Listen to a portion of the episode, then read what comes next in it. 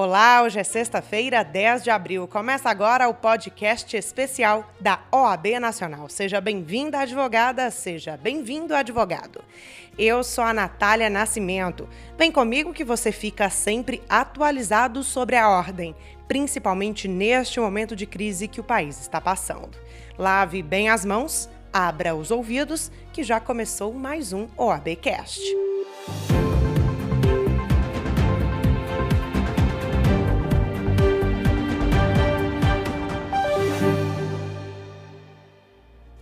Vamos conferir como foram os trabalhos desta semana, entre 6 e 10 de abril, na OAB Nacional. Se eu puder te adiantar, foi de muito trabalho. Na segunda-feira, a Ordem reforçou ao Supremo Tribunal Federal a necessidade da Presidência da República cumprir os protocolos da Organização Mundial de Saúde no combate ao Covid-19. A solicitação visa três objetivos principais.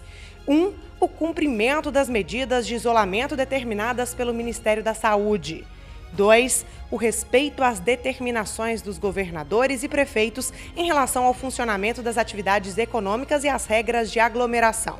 E 3. A não interferência nas atividades técnicas do Ministério da Saúde, regulamentada pela OMS.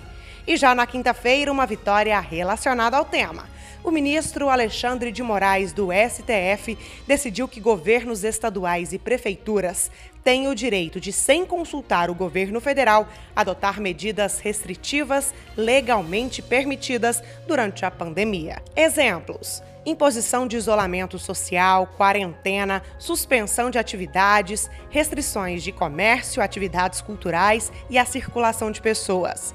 O presidente nacional da Ordem, Felipe Santa Cruz, comentou a decisão do ministro. A decisão do ministro Alexandre de Moraes é uma vitória dos que defendem a Constituição, a harmonia entre os poderes, o pacto federativo equilibrado entre União, estados e municípios, e é, acima de tudo, uma vitória do bom senso, uma vitória daqueles que preconizam que é importante ouvir a ciência e daqueles que acreditam que só há um inimigo a ser derrotado nesse momento. E esse esse inimigo é a pandemia do Covid-19. Segundo a decisão do ministro Alexandre de Moraes, não compete ao Poder Executivo Federal afastar unilateralmente as decisões dos governos estaduais, distrital e municipais que, no exercício de suas competências constitucionais, adotaram ou venham a adotar no âmbito de seus respectivos territórios importantes medidas reconhecidamente eficazes para a redução do número de infectados e de óbitos, como demonstram a recomendação da OMS e vários estudos técnicos científicos. Além disso, o ministro ainda reconhece a existência de uma ameaça séria, iminente e incontestável ao funcionamento de todas as políticas públicas que visam proteger a vida, saúde e bem-estar da população.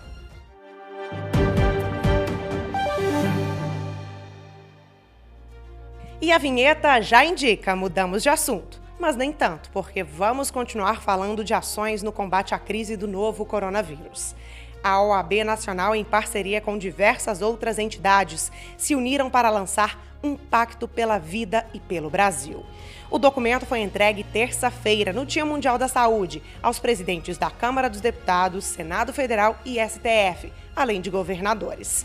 O pacto entre as instituições visa buscar soluções que garantam que o Brasil supere essa crise, além de valorizar a ciência, preservando a saúde e a vida de todos.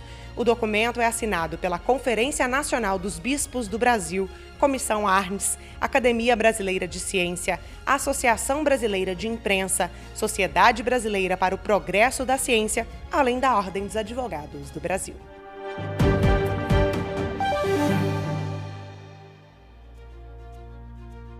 É trabalho que não para. Na quinta-feira, dia 9 de abril, os presidentes das seccionais da Ordem se reuniram com a Diretoria Nacional por videoconferência para mais um colégio de presidentes do sistema OAB. O objetivo foi debater temas relacionados ao auxílio para a advocacia no contexto da pandemia do coronavírus. A união das seccionais foi destacada pelo presidente nacional da Ordem, Felipe Santa Cruz.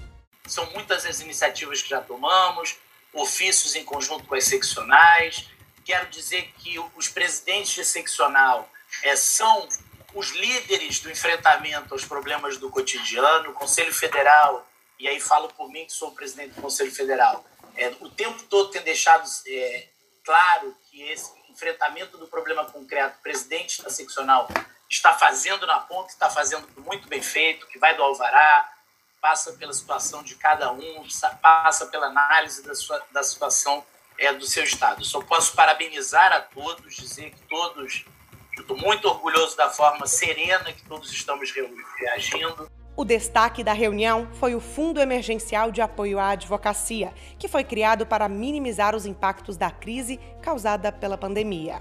Ele já está ativo e pode receber doações, conforme dispõe a resolução número 15 deste ano. Quem explica melhor o fundo é o coordenador do colégio, Paulo Maia, presidente da OAB Paraíba. É uma ideia que contempla a arrecadação de recursos para serem canalizados ao atendimento a advogados que irão passar, lamentavelmente e infelizmente, por necessidades é, básicas, de atendimento a, a, necessidades básicas, e que a OAB vai procurar minorar esses efeitos, criando uma grande rede de solidariedade. As seccionais serão as protagonistas, o Conselho Federal o protagonista maior, porque será arrecadado junto ao Conselho Federal, que depois encaminhará as seccionais para, mediante a, a observância de critérios objetivos, possa auxiliar os advogados e advogadas brasileiros. O coordenador do colégio ainda explica que o Fundo Emergencial de Apoio à Advocacia é uma rede colaborativa e precisa de apoio. Nesse primeiro momento, a campanha será desencadeada em nível nacional, já com a conta, para que procedamos à arrecadação dos fundos. E agora, no segundo momento, é, cada seccional cuidará de estabelecer o seu critério objetivo de atendimento aos advogados, a, a, partir de elementos que possuam dentro da própria cultura da seccional, dentro da própria realidade socioeconômica que cada seccional vive dentro do nosso território brasileiro, para assistir cada advogado e cada advogada que precisar. A reunião ocorreu de modo extraordinário e não houve deliberações formais.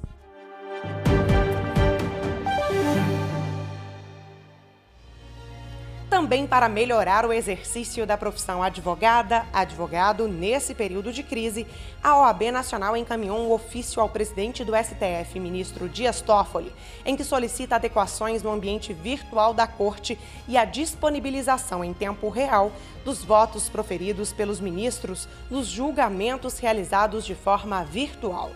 O documento foi protocolado na quarta, dia 8. A advocacia atuante na corte tem encontrado dificuldade em esclarecer dúvidas, já que o voto é divulgado apenas no momento de publicação do resultado.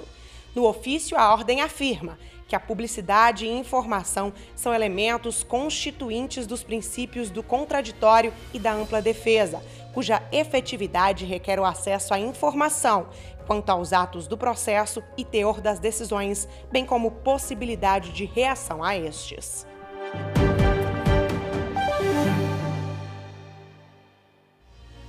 Também nesta semana, a OAB requereu que o Superior Tribunal de Justiça regulamente a sustentação oral em julgamentos por videoconferência. O objetivo da ordem é fazer com que o modelo regulamentado pela Corte garanta as prerrogativas da advocacia e também a ampla defesa. O ofício sugere que, em recursos com previsão de sustentação oral e pedido de preferência de julgamento, os julgamentos por vídeo concedam a palavra ao advogado ou advogada no momento da sua manifestação oral ou no caso de esclarecimento de matéria de fato.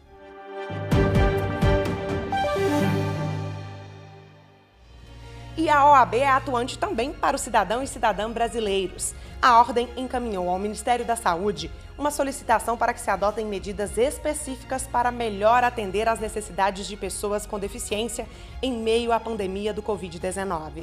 Para o presidente da Comissão Nacional dos Direitos da Pessoa com Deficiência da OAB, Joelson Dias, as pessoas com deficiências podem ser mais impactadas caso precisem de atendimento. As pessoas com deficiência acabam enfrentando maior dificuldade na locomoção, no acesso aos edifícios, aos prédios públicos, uma falta de autonomia, acessibilidade no transporte, nas informações e, claro, no próprio uh, direito à saúde, no próprio acesso à saúde. É por isso que é de fundamental importância que a legislação, que a sociedade eh, promova os recursos de inclusão e acessibilidade necessários e, inclusive, as ações afirmativas para que se garanta a concretização dos seus direitos e possam as pessoas com deficiência viver na mais absoluta independência, autonomia, em igualdade de condições, portanto, com todas as demais pessoas na sociedade. No ofício encaminhado ao Ministério, a OAB pede que o governo oriente todo o serviço de atenção à saúde a fornecer as orientações e apoio necessários às pessoas com deficiência. O presidente da comissão reforça que essas são recomendações também da OMS. Lembrando que, no âmbito da própria ONU, a relatora especial para os direitos das pessoas com deficiência recomendou aos países que adotem mesmo medidas adicionais de proteção para garantir a saúde desse grupo social durante toda a crise, incluindo informações acessíveis sobre as medidas de contenção do vírus, a licença remunerada ou trabalho remoto para as pessoas com deficiência e até mesmo um apoio financeiro para os custos extras, dado o isolamento social por exemplo, no caso das entregas a domicílio ou na reserva de alimentos é, em supermercados. Mudando de assunto, os diretores tesoureiros do sistema OAB se reuniram online. Durante a videoconferência, todas as seccionais se comprometeram a adotar medidas para que a saúde financeira das OABs seja mantida. Foram discutidas ações para facilitar a liberação de alvarás para a advocacia, atualizações das negociações com instituições financeiras para obtenção de linhas de crédito aos advogados, meios de otimizar as medidas administrativas para a redução dos custos operacionais das seccionais, além de recomendações e experiências para a renegociação de contratos. A troca de boas práticas entre os diretores tesoureiros também foi fundamental para o enfrentamento de momentos de crise.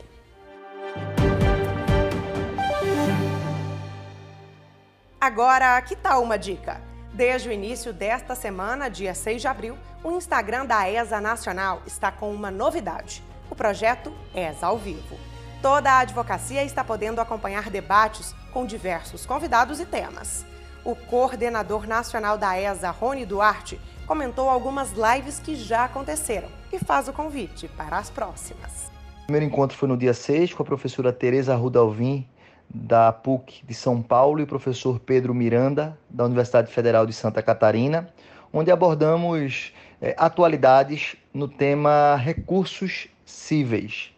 E no dia 7, tivemos aí um grande encontro com o Master Coach Paulo Vieira, ele que é um dos maiores é, vendedores de livros de todo o Brasil, quase 200 mil livros vendidos. Nós tivemos aí uma conversa de aproximadamente 40 minutos, tratando da inteligência emocional é, aplicada à advocacia. Fica aí o convite. Na próxima segunda-feira teremos um encontro com o professor Marçal Justem Filho e com Joel Nibur. E no dia 13, com os ministros é, Gurgel de Faria e Ribeiro Dantas, do STJ. Fica aqui o convite. O projeto ESA ao Vivo segue até dia 28 de abril.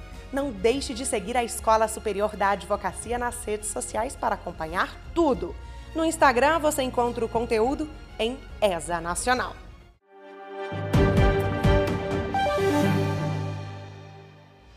E dessa vez a vinheta indica que o nosso OABcast especial chegou ao fim.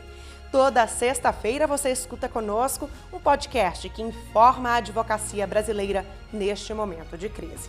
Mas todos os dias você já sabe, as nossas redes sociais estão atualizadas com muita informação. Segue a gente no Instagram e no Twitter, CFOAB. No Facebook, OAB Nacional.